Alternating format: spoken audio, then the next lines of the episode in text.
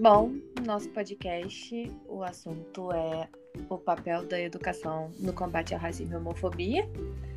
Nós somos estudantes de pedagogia da Uniri e estamos no primeiro período. Eu sou Mariana Vieira, estou aqui com Camille Ferreira e com a Bruna Fernandes. Se apresentem, meninas. Olá, olá.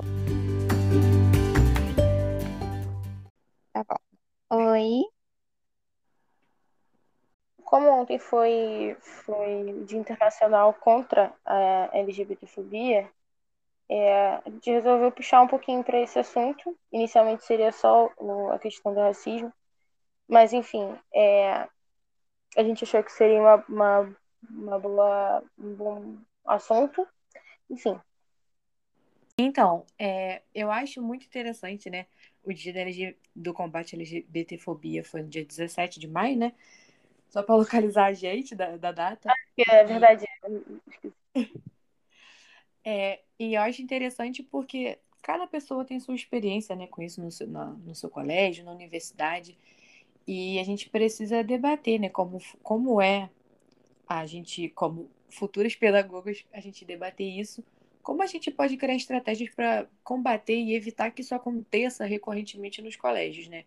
E eu acho que a educação tem um papel importante porque é onde a gente começa a ter base de tudo. Eu, por exemplo, estudei num colégio, meu ensino fundamental num colégio de bairro pequeno. Eu não tinha muito essa visão, mas quando eu fui para um colégio público, você, você é muito inserido nisso, você debate muito isso, você escuta muito isso. E eu acho de extrema importância que se eu abrir meus olhos muito para as coisas que acontecem hoje em dia, foi por causa da, da educação que eu tive no colégio público. E é muito interessante como isso acontece e a gente até usar a nossa experiência para a gente poder implementar isso futuramente quando a gente estiver lecionando, né? Sim, sim.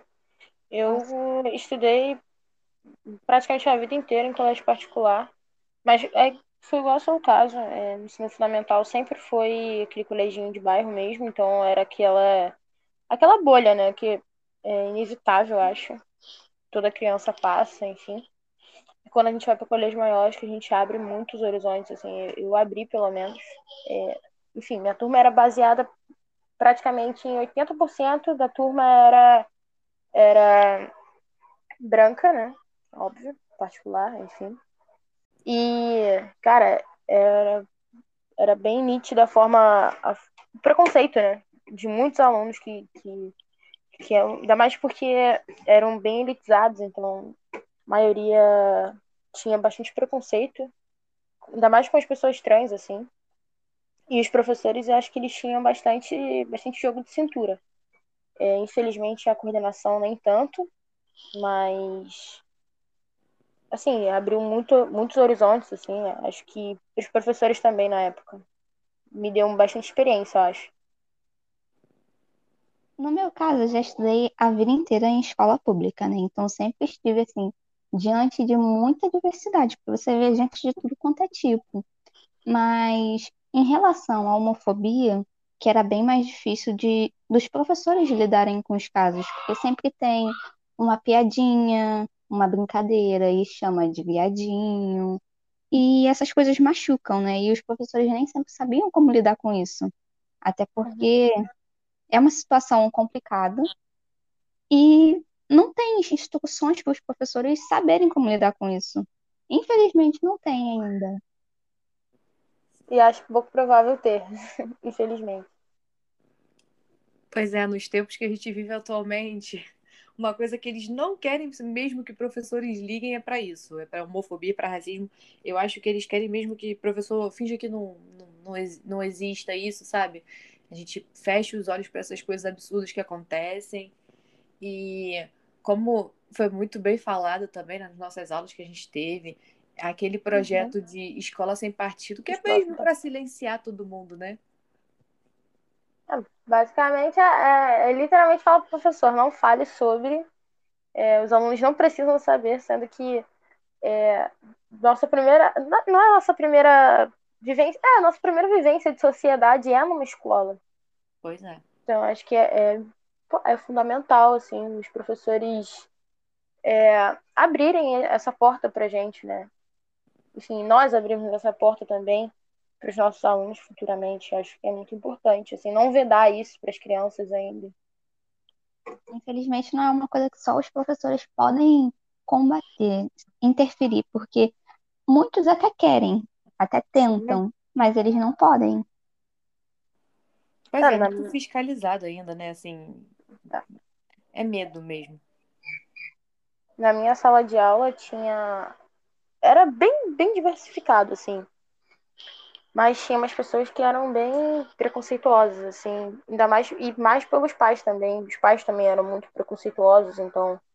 É, se o professor abrisse a boca para falar sobre algum assunto recorrente, assim, sobre homofobia ou é, transfobia, que tinha muito na minha sala, é, os, os professores sempre eram vedados, assim, sempre tinham que pedir desculpa no final, e eu achava uma coisa bem absurda, assim, porque é importante, é importante as pessoas saberem que existe, que sempre vai existir, que, que a gente não pode ser vedado disso. Não pode simplesmente fechar o olho e falar, não existe e viver a vida. Isso é impossível. Pois é, aconteceu um fato muito curioso no meu colégio na época da eleição presidencial de 2018 é, um aluno acabou filmando a aula de uma professora que dava aula de história lá na escola, dela, né, falando sobre as coisas, de, sobre os, os políticos que estavam na disputa, o que eles defendiam, o que era errado, o que era certo, né, conforme a gente aprende na escola, né, quem era defendia o racismo, como queria que é, com falas, né, contra os, os, os gays, enfim. E deu um mau problema, porque esse áudio vazou, chegou na mão do, do nosso hum. atual presidente, na época que era candidato. E assim, o quanto isso é errado, nossa escola, a gente, eu achei muito interessante, porque os alunos realmente se moveram em prol da professora, sabe? Foi uma ação muito legal que todo mundo foi, né, para contra o aluno também, né, para o que, que esse menino queria, porque é errado gravar, né, proibido gravar as aulas. É proibido portar celular na sala de aula, na sala pois de é. aula. Então. Tá tudo errado. Pois é. E como os alunos se mobilizaram para isso, sabe? E na minha escola a gente tinha muito isso, eu, eu vivenciei demais. E falando um pouco agora sobre o racismo, a gente sempre tinha a Semana da Cultura Negra. A gente era muito inserido, tinha professores muito muito ideológicos nessa coisa de vamos inserir as culturas para vocês. A gente tinha a Semana da Cultura Negra porque a gente fazia trabalhos, a gente lia é, escritores negros, e escutava música de, de cantores e de compositores negros, e para a gente até conhecer mesmo, porque eu acho que muita gente ainda vive na bolha de só consumir essa coisa que massiva de, de naturalizada assim, branco, enfim. Eu acho muito legal essas iniciativas e que isso não pode só acontecer na semana da consciência negra, que é no, no início uhum. de novembro, né? Que tem que ser sempre, sem incentivar isso a história do, seu, do que aconteceu com a sua professora cai muito na, na, na questão da resistência também, né? Da, da, sua turma ir a favor da, da sua professora e, enfim, defender a liberdade de expressão, né? Que é livre, graças a Deus. E você vê como isso é um reflexo da sociedade no geral, porque muitos alunos concordam com isso, muitos alunos tentam também, mas a gente se acomodou muito, então as coisas não mudam e precisam mudar. Pois é, a gente que a gente tem que ir atrás das coisas, né? A gente tem que essa resistência tem que ser maior, tem que ser realmente efetiva, né? A gente tem que botar a boca no trombone, sabe? Para realmente ver mudança. Eu vivi diretamente é, uma situação de racismo que eu não entendi na época, porque eu era criança, né? Hoje em dia eu entendo melhor, assim. É, o meu pai é negro e minha mãe é branca. Então, as pessoas já vinham, já vinham com outros olhares, né? Então, eu tenho traços negros, mas eu não sou negra, eu sou branca. Uhum. Enfim. E aí, eu era pequena, eu era criança, eu entrei na, na escola e direto outras pessoas diferentes da minha mãe vinham me buscar. Minha mãe trabalhava, então tinha que, que se virar, né, um pouco. Nesse dia foi meu pai, meu pai nunca havia me buscado. E aí elas me chamaram, a diretora me chamou no canto, me escondeu. E meu pai falou que ele era meu pai, que ele veio me buscar. E a diretora foi, me escondeu e perguntou se aquele, se aquele era mesmo meu pai ou se era um desconhecido que era me sequestrar, né? Eu falei, não, ele é meu pai. Enfim, na época eu não entendi muito bem, né?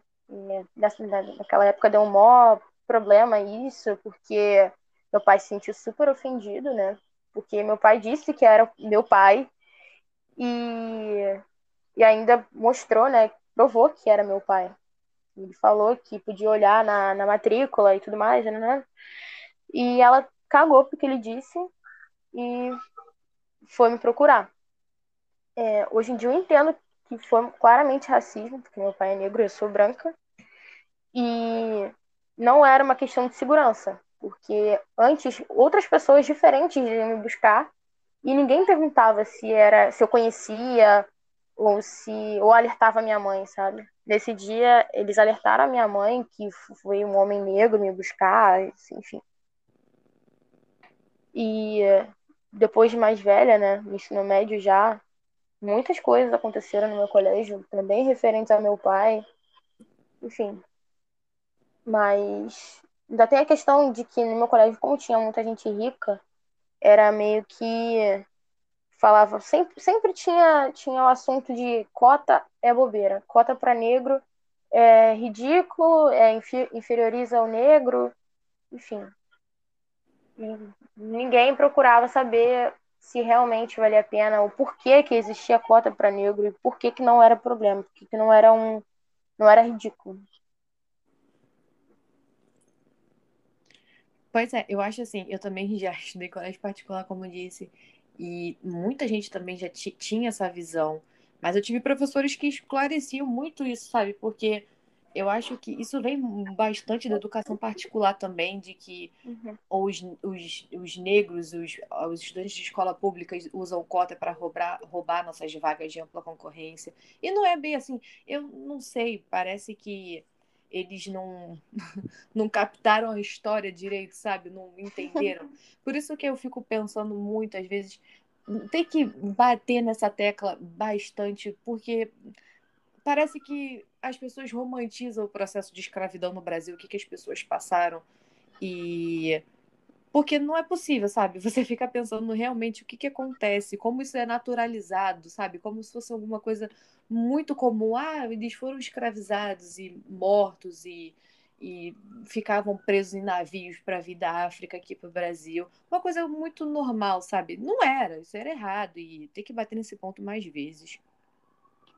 E é uma coisa que, assim, durou muitos anos, foram mais de 300 anos de escravidão. Oi? 500 anos. Sim, e eles não, não a importância disso na democratização hoje em dia. Pois é, e eu acho que assim, tá tão enraizado. Eu, fico, eu sempre pensava, quando eu, quando eu comecei a ficar um pouco mais velha, que desde pequenos a gente, quando vai estudar as cores e vai pintar alguma coisa, a gente pega a cor de pele, que a cor de pele é um nude, né? Como, como se só existisse esse tipo de cor de pele. Cor de pele é um nude, não tem outro tipo de cor de pele. Isso desde pequenas, crianças da educação infantil já, já aprendem isso. Já chegam aprendendo que cor de pele é a nude. E é bizarro como a gente naturaliza isso mesmo. Eu acho que eu fico pensando muito sobre isso, como a gente pequenas coisinhas que a gente fala assim no dia a dia, palavras que já são racistas que a gente nem percebe. E a gente tem que pensar antes de falar mesmo para poder não replicar isso, porque é assim que começa. Você começa com esses pequenos detalhes, você começa a construir uma, uma criança, um futuro adulto racista, né? Pois é, aquele lance do racismo estrutural, né? Às vezes, muitas das vezes é até sem intenção, mas foram é, referências que machucam pessoas. Vocês mesmos citaram a, a Mariana, eu acho, na relação da escola dela com a Semana da Cultura Negra, né? E você vê como na, na escola, nas escolas públicas é muito diferente. O que você mais vê, assim, por exemplo, nos livros didáticos, não são é, as culturas afro, afro-brasileiras. Você vê muito europeu, a história que aconteceu lá, mas você não vê a história daquilo, você não vê a, a nossa cultura presente, né? O nacionalismo brasileiro, de como eles se vangloriam por isso, mas ao mesmo tempo eles prestam continência para a bandeira dos Estados Unidos. E, como eu estava falando, os Estados Unidos também que teve um, um papel muito grande na questão dos direitos civis. Teve Martin Luther King, teve Malcolm X, que lutaram pelos direitos dos negros lá. E é questão de. A gente. Eu estudei isso um pouco, mas aqui no Brasil a gente deveria falar mais sobre isso também. Quem foram os brasileiros, Zumbi dos Palmares foi muito importante. Eu acho que muita gente esquece. E a gente é acaba. Também muitas vezes não é falado, né? É muito apagado. Não é tão representado assim na, na história. Pois é, Exatamente. Eles tentam ocultar essas coisas para a gente realmente não debater. É justamente não, não tentar criar esse senso crítico na cabeça dos alunos, sabe? Para não pensar mesmo, não fingir que não existe. Meio que não dá possibilidade. É onde, tipo, na escola, principalmente nos anos iniciais, ensino fundamental, é onde se cria muito a nossa identidade. E as crianças negras não são representadas, sabe? Se a cultura dela não é representada, ela não se vê presente ali. Ela não se vê capaz daquilo. E acaba. É, não encontrei as palavras certas. É, não demonstrando o quanto essas crianças podem, o quanto elas têm cultura também, né? Pois é, mesmo a representação você fala de mesmo bonecas, que só tem boneca branca loira, de olho claro essa representatividade que hoje em dia a gente está melhorando até um pouco, mas ainda é muito pouco comparado ao que a gente pode ser melhor, né? É, todas essas questões, é do lápis cor de pele, é da boneca clarinha, é da, das danças, por exemplo, da questão da homofobia, você vê nos livros infantis fotos de família que tem um pai e uma mãe, você pode ter só seu pai, você pode ter só sua mãe, você pode ter dois pais, você pode ter duas mães, e é assim que funciona. Na, na questão do, da resistência e de medidas que a gente pode pensar para o futuro, ou até para agora mesmo. No momento de pandemia fica um pouco difícil, mas eu acho que a gente tem que se reinventar, é pensar fora da caixinha maneiras para a gente combater isso. O racismo, principalmente, é, é muito, acho que, enraizado. Então, gente, eu tenho que dar liberdade para os alunos falarem quando ocorrer e debater mesmo isso, trazer para as aulas. Muita gente defende que ah, é muito cedo para a criança é, pensar sobre isso, mas não é. Muito eu acho contrário. que. Pois é, eu acho que é sempre tempo para falar, principalmente porque as crianças, quando sofrem o, o racismo, isso marca muito elas. É, é aquela é. brincadeira de neguinho, de são é muito mais fácil mudar uma, uma, uma, mente jovem do que uma mente adulta ou adolescente, né? E eu acho que a educação bota essa, essa pulguinha na cabeça de por que, que isso acontece, como a gente pode evitar que aconteça isso, e até mesmo levar para casa. Se você, por exemplo, eu trago como experiência própria meus avós não, não tiveram muito estudo, então eles têm aquela cabeça muito fechada, muito cheia de preconceito. E muito por eu estudar, né, ter debatido esse, esses assuntos, eu consigo levar para eles um debate melhor, tentar abrir a cabeça, explicar coisas que eles talvez não aprenderam ou simplesmente fecharam os olhos. Então eu acho que a educação, esse, o que tanto incomoda quem tenta impor esses tipos de preconceito é isso, que tem essa a educação tem o poder de botar essa pulguinha atrás da orelha da gente, de querer saber mais, investigar mais e criar esse esse sentimento de realmente querer mudar alguma coisa. E a gente pode mudar em casa, a gente pode mudar nossos amigos, a gente vai conversando, debatendo, mostrando como está errado e como a gente pode melhorar isso. Exatamente esse ponto, é se desconstruir, criar novos hábitos. Porque o mundo está diferente, né? Ele está mudando e graças a Deus está mudando para melhor. E a gente tem que acompanhar essas mudanças. Não mudanças, né? Você É, falou da, mudar da pra questão melhor. dos seus avós.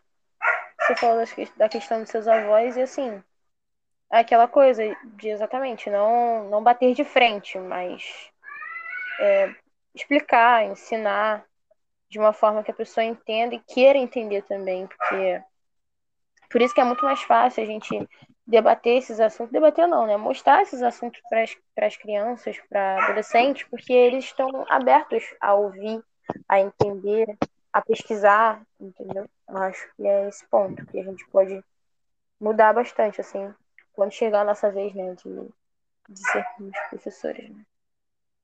Eu acho ainda assim, a gente ainda tem a, a oportunidade de não não replicar esses erros que a gente pode ver que aconteceram com a gente nas escolas, etc. É realmente é, melhorar nossa questão com racismo, com homofobia e explicar como existem vários tipos de família, que as pessoas elas não escolhem é, gostar do, de quem elas gostam, do que elas gostam. E é assim que funciona. Eu acho que é, o papel da educação vem aí, é a gente realmente botar essa, essa mentalidade mais aberta, desconstruir mais, ou melhor, construir melhor, porque as crianças não já vêm desconstruídas praticamente. A gente tem que construir uma cabeça melhor para a gente poder ter seres humanos melhores e assim consequentemente poder mudar futuramente, né? E principalmente a gente tem que lutar para poder conseguir aplicar essas coisas na sala de aula. E ainda não, não conseguimos, mas com fé. Pois é, aí a gente Na nossa voltar... vez a gente consegue. A gente pode voltar novamente ao ponto da escola sem partido, que eles tentam justamente isso, tentar tirar essa curiosidade, essa essa pulguinha atrás da orelha que a educação coloca no, nas pessoas. É realmente não pensar, não ter esse pensamento crítico com, a, com o que acontece, né?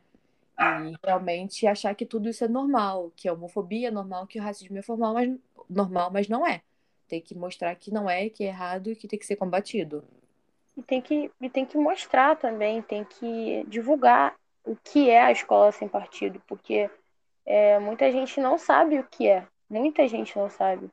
Quando eu comecei acaba a pesquisar discriminando sobre... uma coisa que não é verdadeira. Sim, comecei a pesquisar sobre. É, eu comentei com alguns adultos, enfim, é, meus pais e meus tios, e eles tinham uma ideia completamente contrária à escola sem partido. Eles, eles achavam que era o professor não falar sobre é, não falar sobre esquerda e direita, sabe? Mas é muito mais do que isso, porque como que um professor é, vai explicar certas coisas sem, sem falar sobre esquerda direita, sobre gênero, sobre sexualidade, não, não sexualidade é, de uma forma pejorativa, entendeu? Mas é ensinar, é ter educação sexual, por exemplo, que eu acho que também é muito importante. Não é ensinar a criança a fazer certas coisas, mas mostrar a elas o que é, o, o porquê, o que não pode tocar, o que pode tocar. É, Tudo de enfim. uma forma muito didática. Sim, sem, sem nada pejorativo.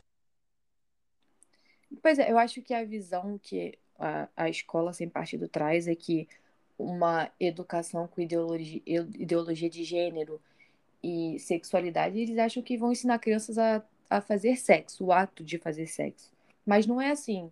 É realmente a criança conhecer seu corpo, conhecer, se conhecer melhor, para evitar justamente isso que acontece de abuso, de assédio, que acontece principalmente em casa. Eu acho que o papel da escola, além de educar, tem o papel social, que você vai ver a criança, ensinar o que acontece, e ela pode acabar te, né, dando liberdade e contando o que acontece em casa, se é abusada, enfim, coisa que a gente sabe que acontece.